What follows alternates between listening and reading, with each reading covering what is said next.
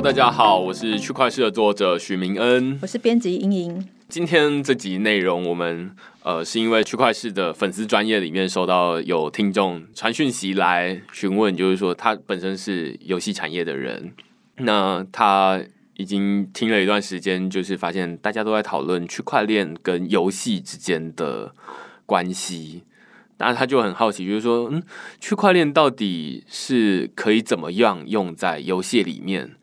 所以我们今天来讨论这个主题，就是看看说区块链真的它能够用在游戏里面，而且其实，在前几个礼拜，全球的游戏开发者大会 GDC 才刚结束。那最近其实还蛮多人在讨论诶相关的游戏的，所以我们就先来看看，就是游戏到底是怎么回事。那第一个问题，先问说，游戏跟区块链为什么这么的 match？好了，OK，其实我觉得一个是大家玩游戏都会氪金啊，就是你都会付钱。那像我最近玩了一个手游，上面有很多小额付费啦，就是一个三十块、一百五十块这种付费的东西。那另外一个是游戏，它其实也有一些游戏的规则嘛，那所以它其实，在上面就是我们可以用虚拟货币取代这些游戏里面的代币，这样子。那只是大家就会问啊，就是说，那 其实游戏里面的代币本来就运作的好好的啊，现在好像也没有什么问题啊，那为什么又要用区块链发行这东西？到底有什么好处？我认为一个最大的好处是说，现在从游戏开发商来说啊，就是说，那我们。他现在有点像是，那你花了多少新台币，你就可以买到多少的游戏代币，类似这样子。它可能是买资源或者买其他装备，但是也有一部分是买钱。那等于就是游戏开发商他自己就已经定义，就是说，那我是一块钱可以买多少钱。但是呃，未来或许如果这些代币都是透过区块链来发行，那它自然会开启二级交易市场。就是大家可以拿着这个游戏代币去到交易所交易，那就这这就跟我们现在哎，你全部都只能跟游戏开发商买，那你也不能卖出去，很难转移啊，就是直接转移给别人，或者是说你要去到 PPT 或者是八五九一保护交易这种地方抛文交易，然后才有人来跟你买，这是不太一样的。未来我们可以可能可以透过交易所来。完成这些虚拟宝物或者是虚拟代币的交易，那它就既然有这个交易所，那它自然就会有供给跟需求。那有供给跟需求，它就会自然形成出一个公定的价格。那这就不是说跟过去说你全部都得跟游戏，就不是开发商说了算，是市场说了算。对对对对对对。那当然，这个有的游戏的资深的玩家就会觉得说，那。呃，或者是游戏开发商，他就会觉得说，呃，我其实才不愿意这样子做呢。就是如果大家都可以自己买卖的话，那我赚什么钱呢？对，所以这其实只是说是一种可能，但是不是说它一定会发生，这是一部分。但商家也可以选择他不要让他的币流通，但是他还是用区块链发行。对，但是基本上如果你不让币流通，那你就其实可以不需要用区块链发行，就是这就是。没有意义，因为就用区块链来发行的最大的，我认为啊，最大的价值其实就是说，它可以在使用者之间自由的交易。那既然可以在使用者之间自由的交易，那自然就会有价格的不同。所以这其实是伴随而来的。那如果我是开发商的话，我让币流通，它的好处跟坏处是什么？很明显的一个。我不知道是好处还是坏处啦，我没有办法定义它，它可能好有好有坏。就是我们可以让这个宝物或者是币里面的，就是市场上的交易，让它更流通一点，而不用全部都是透过这个游戏开发商。就是我我自己不用建立一个买卖的市集，然后我可以呃把这个市集就是交出去给其他的。我不用到宝物交易上面去喊价，说：“哎，我这里有一个什么东西要卖。”这样子。对 对，但是这这其实是从使用玩家的角度来看。对，那从呃游戏开发商的角度来看，我现在好像还没有，我不知道现在到底还没有他们的诱因吗？对我现在直觉上没有想到，就是为什么他们要把这个虚拟货币，呃，用区块链来发行，对他们来说有什么明确的好处？但是，呃，另外一部分，如果是把装备，例如说，呃，我们在这个游戏里面装备用区块链来发行的话，这可能就会有趣一点。有趣的地方在哪里呢？就是大家可能会有买很多的不同的装备，或者是。买很多的 skin，刚我说造型，造型，对对对，你买很多的造型，这都是花钱来的。那大家就会觉得说，哎，那我这些造型，我应该要拥有它。那但是这其实有一个不得不承认的现实，就是当这个游戏倒了之后，那你你在上面花的钱基本上就是消失了。那游戏倒跟就是持续，这其实是很常发生的事情嘛，总是肯定会有一些游戏是经营的不怎么好，那游戏开发商决定要终止它。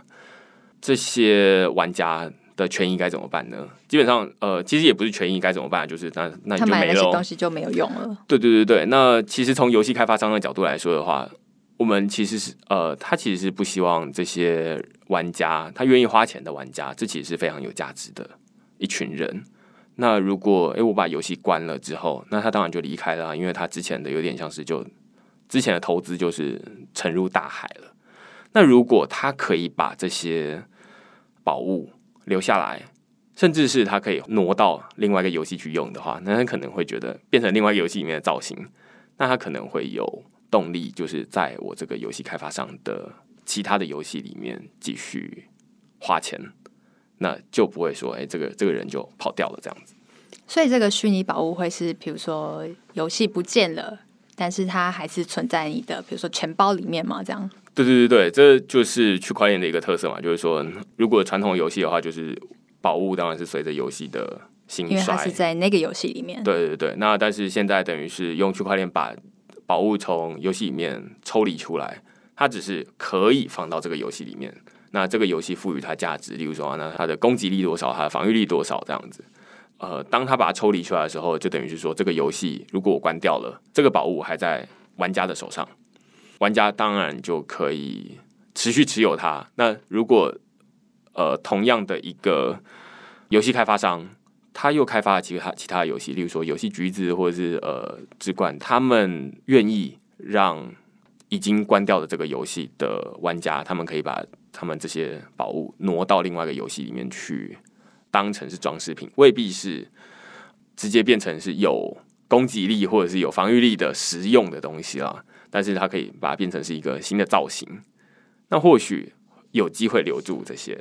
旧的玩家。这样有点像是它其实也可以重新建造它整个游戏世界的感觉。就比如说像是以前看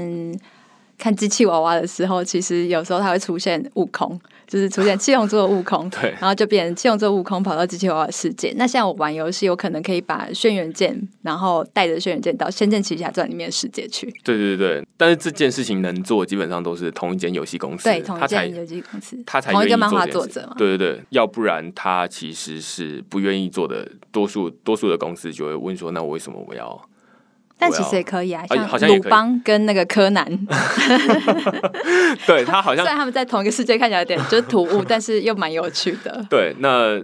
他也可以，就是其他的公司，他也可以借此来吸收。这一群已经游戏被关掉的玩家，粉丝这样，对对对，就是说，哎，你们的这个东西可以拿来我们这边用，这样子。那到底有什么用途？这当然是每个游戏设计不一样。对，那这可能要考虑的东西也非常多，因为有很多游戏平衡，就是哎，如果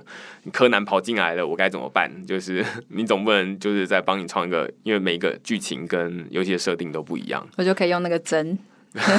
对对对，所以我觉得最有可能的就是最简单的，就是让你有前一个游戏的造型，造型就完全不违反游戏的设定嘛，它只是让你看起来突兀一点而已。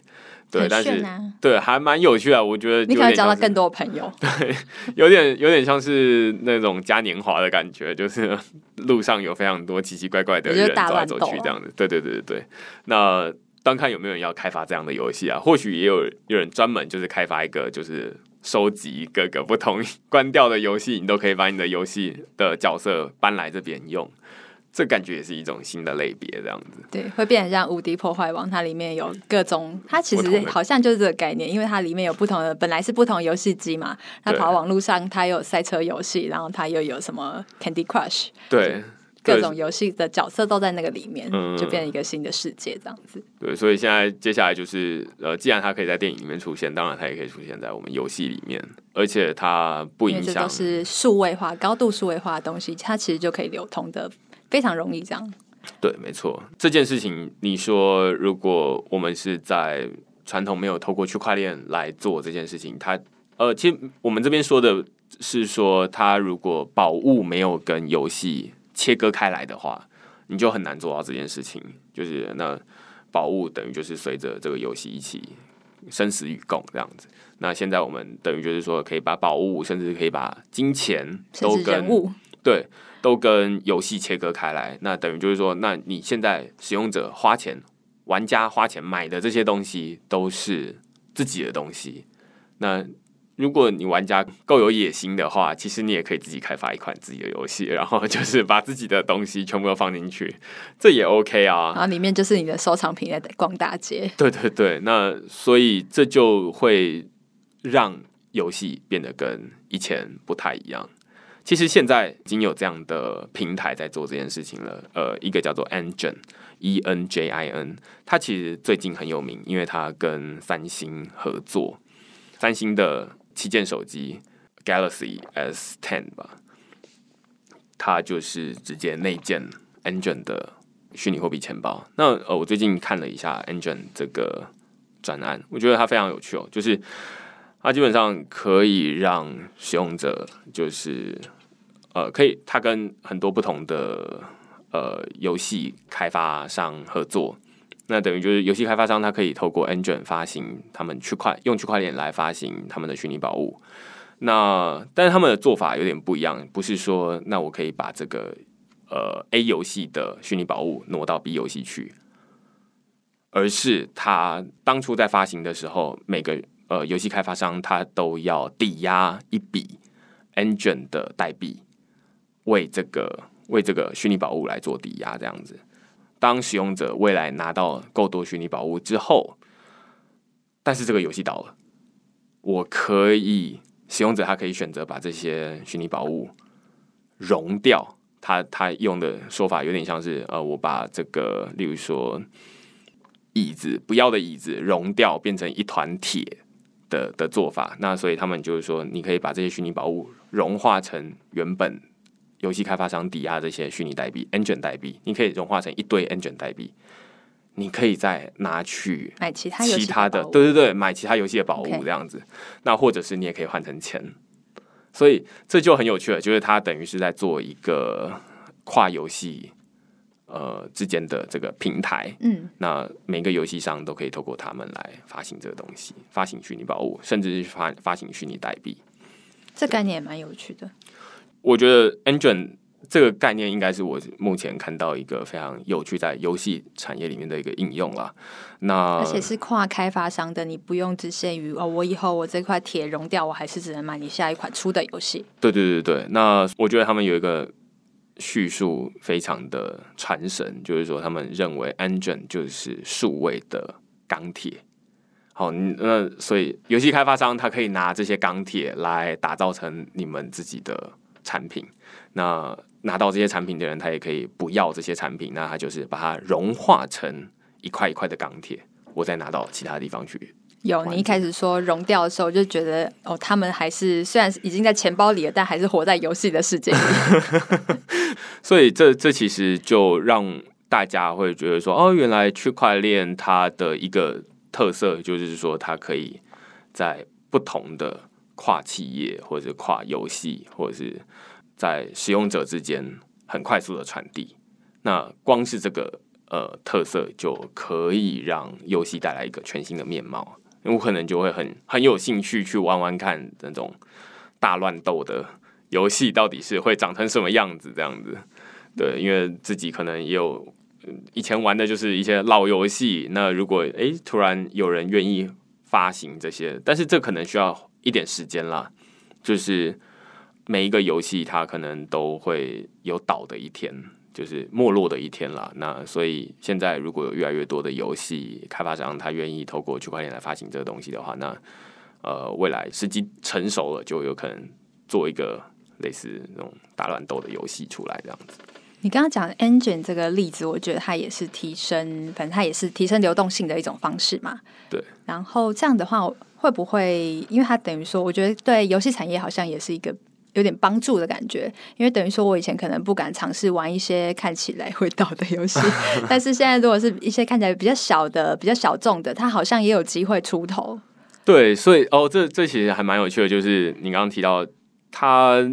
让游戏可以变成。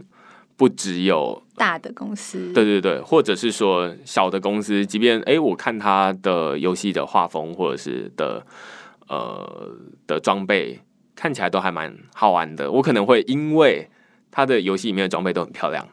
而我去玩它，我就是为了想要拿到这些东西，然后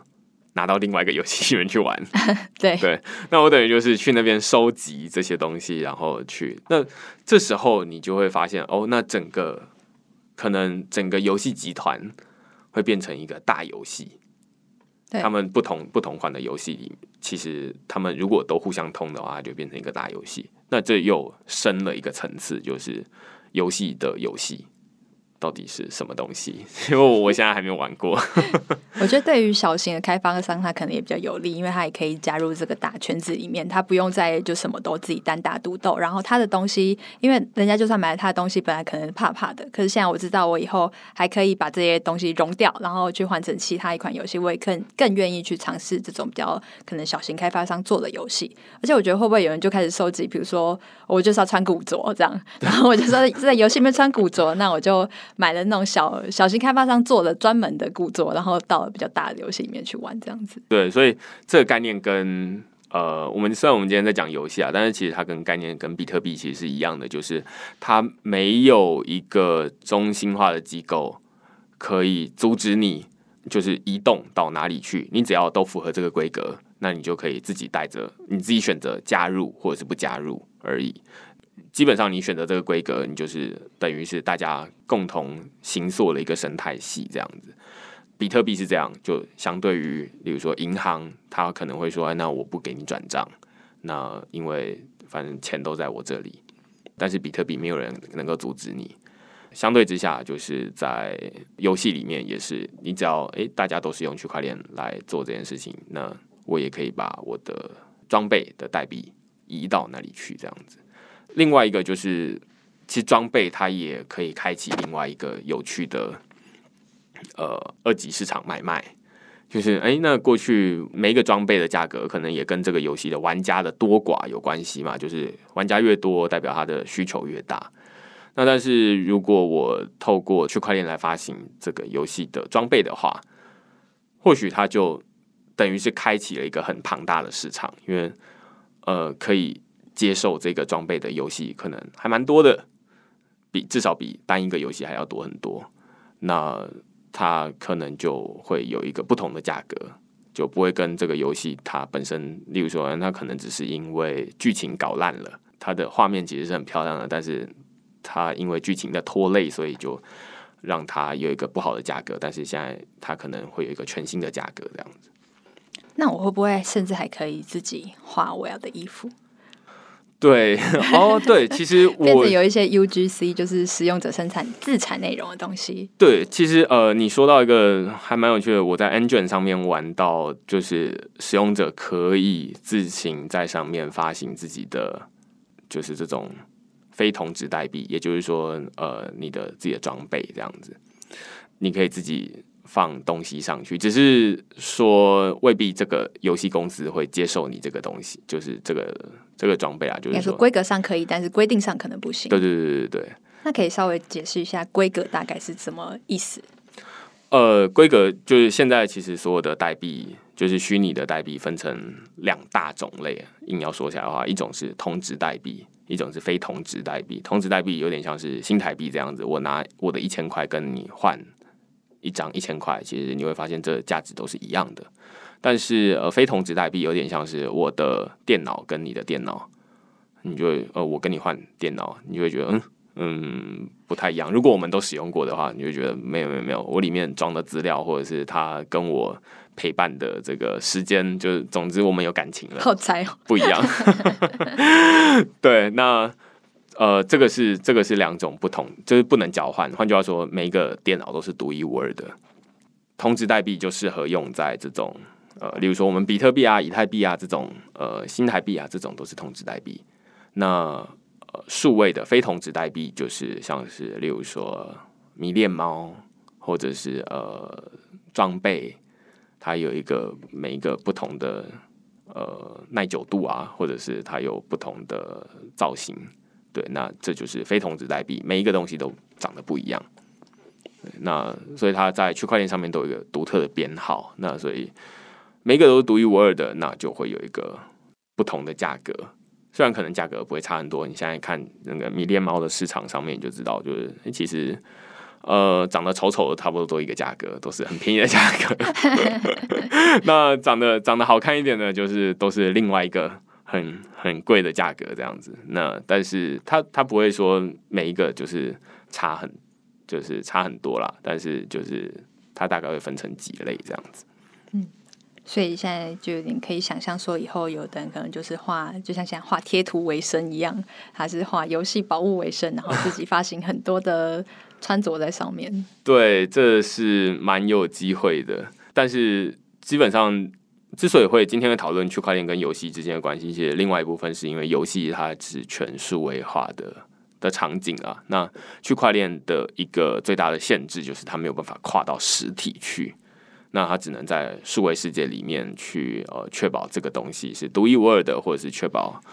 这个东西它可以互相转换。但是当跨到实体，它就有困难。那正好游戏是一个很好的场景，大家都是在数位，那所以它可以任意的转换这样子，这也可能就是带来一些。新的机会就是你刚刚说的，有人可能开始就是以制制作游戏的虚宝为生，甚至是有人开始写一个新的不同的游戏，现在可能我们都没有看过这样子。那它纯粹的一一开头都只是让这些虚宝跟虚拟货币跟游戏两件事情分开来，结果就可以产生出很多不同的可能。那我们可以。花一点，就是我们再等等看，就是看未来会不会有一些游戏会这样出现。今天听起来最大的感想就是，它真的会变成《无敌破坏王二》网络大爆炸。对我其实还蛮期待，就是哎，说不定《无敌破坏王》之后，它它可能会破区块链大爆炸，对，拍拍一集类似这种东西这样子。对对，OK，那希望你喜欢今天的内容。如果喜欢我们节目的话，欢迎在下面评分留言。那我们现在也提供听众一百元的折扣码，那折扣码的名称叫做 Listen L I S T E N，你可以用来订阅区块式的文章。如果你喜欢我们的语音节目，我相信你也会喜欢我们的文章。欢迎订阅。OK，谢谢大家，拜拜，拜拜。